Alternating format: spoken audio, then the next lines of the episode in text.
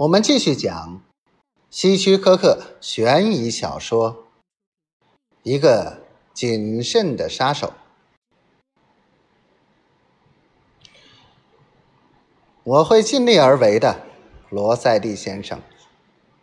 也许不久你就又可以钓鱼了。科斯塔离开了里屋。当他经过客厅时，高兴地冲罗塞蒂太太点点头。罗塞蒂太太抬起头，愁眉苦脸地看着他。“你吃饭了吗？”他问。“还没有。”“到楼下和我们一起吃吧。”他走到里屋门口。“孩子他爹，一起吃饭去吧。”罗塞蒂走出来，你们吃去吧。他说：“我要睡一会儿。”那把被子盖好，孩子他爹。罗塞蒂太太说：“他们坐在餐馆的一个车厢座，吃饭时，矮小的女人只说了几句话，最后。”当咖啡送上来时，他抬头看着他。这是一件可悲的事，他说。孩子他爹很害怕。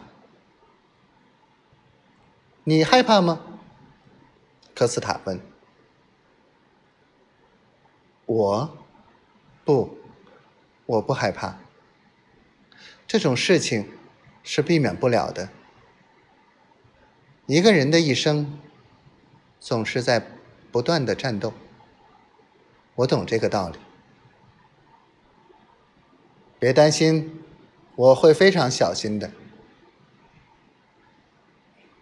是应该小心点儿。我也很小心。你千万要当心。别担心，罗塞蒂太太。他站起身，准备离开。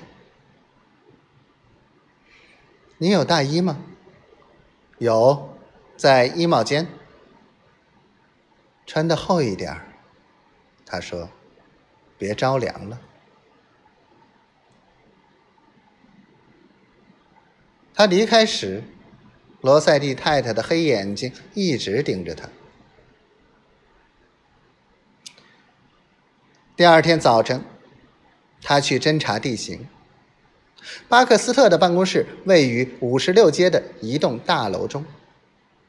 科斯塔九点前到达那里，混在上班的人群中进了大楼。他来到十一层走廊尽头，从那里可以看到巴克斯特的办公室。